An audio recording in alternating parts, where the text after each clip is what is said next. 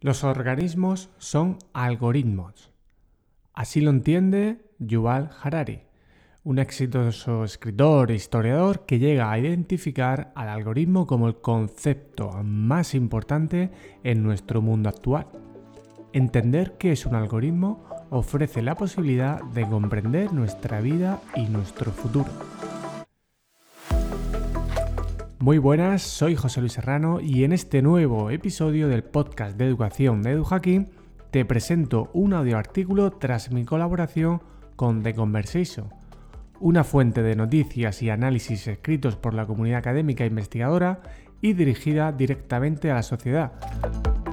El artículo que vas a escuchar en este episodio está publicado en theconversation.com y también lo tienes republicado en el blog de EduHacking Tienes todos los enlaces en las notas del episodio. ¿Debemos temer a los algoritmos? Los algoritmos están automatizando muchas acciones humanas y activan en nosotros respuestas de miedo, que no es otra cosa que una emoción primaria formada por algoritmos bioquímicos cuya función adaptativa es la protección. Resulta curioso que automatizar nos provoque una respuesta emocional que a su vez es un automatismo. Pero es que solemos temer a lo desconocido. La eclosión de la inteligencia artificial con herramientas como ChatGPT genera inseguridad, amenaza o incertidumbre.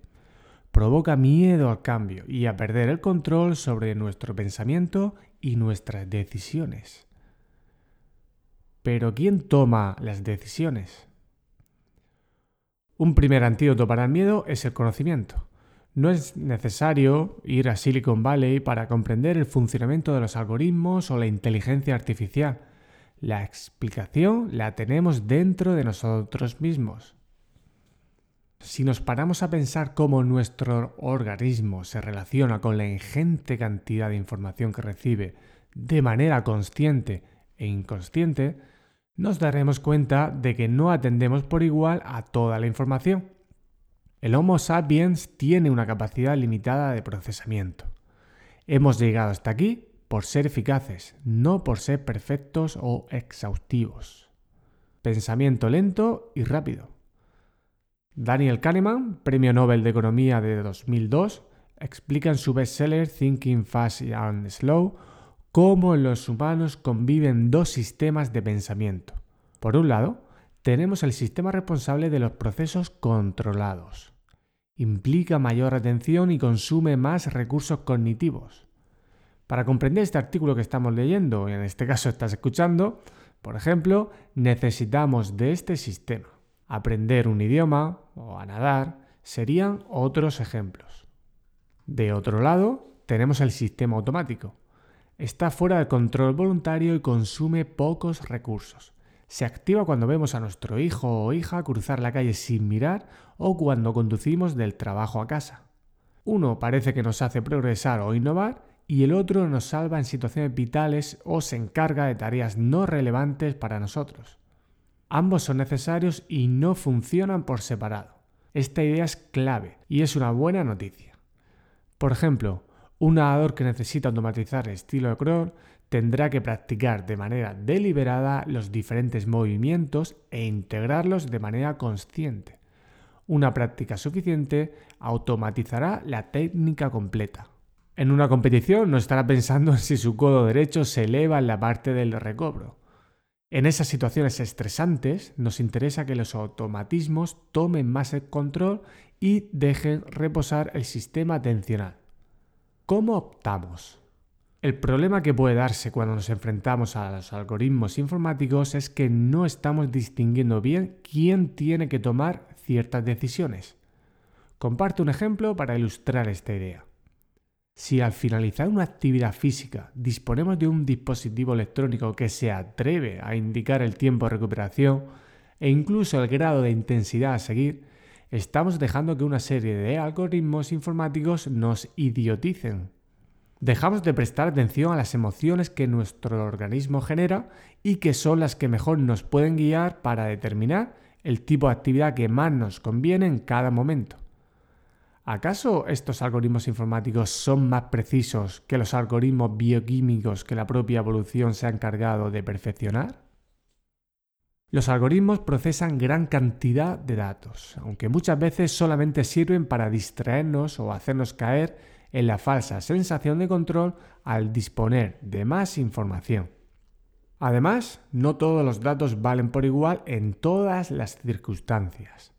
Las leyes de la estadística no son infalibles, sobre todo porque nuestro organismo y el medio cambian continuamente.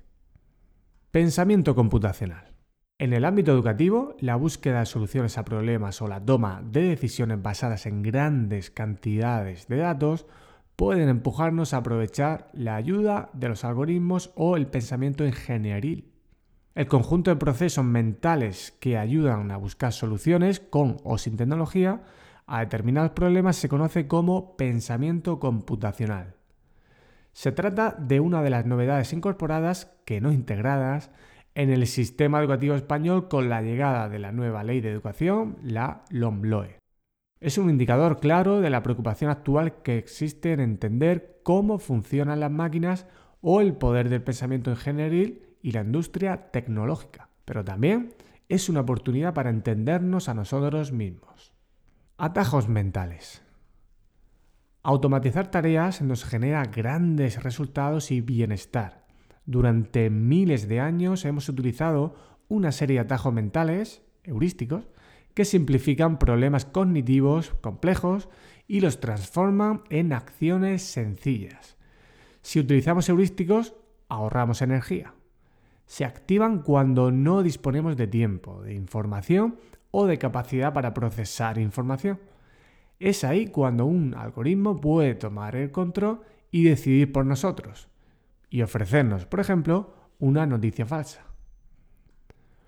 Lo ideal es encontrar un término medio, no renunciar a los automatismos, pero tampoco hacer un sobreuso que nos distancie de la innovación. Lo más inteligente es explorar nuevas alternativas cuando percibimos que el contexto cambia y nuestros aprendizajes requieren de nuevas estrategias para ser más eficientes.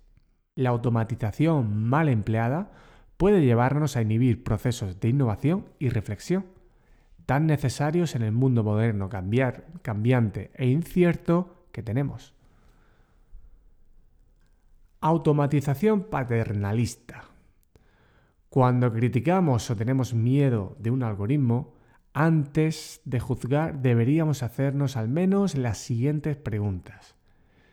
¿Prefiero y compro funcionalidad para vender privacidad? ¿Quién tiene el control de las decisiones?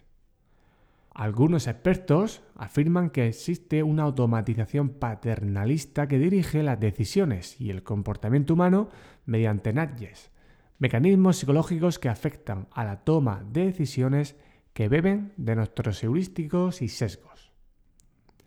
Mediante estos empujoncitos, las personas elegimos y optamos sin hacer uso del sistema de pensamiento deliberado y consciente, que requiere atención y más energía. En nuestro ejemplo anterior, el algoritmo me empuja a volver a entrenar según los datos recogidos por un dispositivo. ¿Es el algoritmo más racional y eficaz? Y en el caso de que lo fuera, ¿queremos realmente que tome nuestras decisiones? Puede que los algoritmos lleguen a conocernos mejor que nosotros mismos y que automaticen muchas decisiones. Sin embargo, en última instancia, seguiremos teniendo el control de nuestras decisiones. Idea validada por el paso del tiempo y que Epicteto, uno de los estoicos más reconocidos, resumió así. De lo existente, unas cosas dependen de nosotros, otras no dependen de nosotros. De nosotros dependen el juicio, el impulso, el deseo, el rechazo y, en una palabra, cuanto es nuestro asunto. Y no dependen de nosotros el cuerpo, la hacienda, la reputación, los cargos y, en una palabra, cuanto no es asunto nuestro. Citado en Piglucci López en mi cuaderno estoico. En resumen, Conocer cómo funcionamos nos será de mayor utilidad para encontrar ese equilibrio entre automatización e innovación y así decidir quién toma qué decisiones, si el sistema atencional, el automático o el algoritmo. Si te ha gustado este episodio, no te pierdas la próxima entrevista. Tendré como invitados a Ujue Agudo, doctora en psicología, y a Carlos Liberal, responsable de Epicolabs y artista generativo. Hablaremos especialmente sobre cómo los algoritmos influyen en nuestra vida y en la toma de decisiones, qué es el Machine Learning y cómo aprenden los algoritmos o sobre los retos que ya hoy nos plantea la inteligencia artificial. Si quieres ayudarme a que el podcast llegue a más personas, te animo a que te suscribas gratis desde tu plataforma de podcast favorita y lo recomiendes a tus amigos, amigas y colegas de profesión. Recuerda que puedes seguir las novedades desde la newsletter o el canal de Telegram de EduHacking. Tienes todos los enlaces en las notas del episodio. Cuídate mucho y hasta la próxima.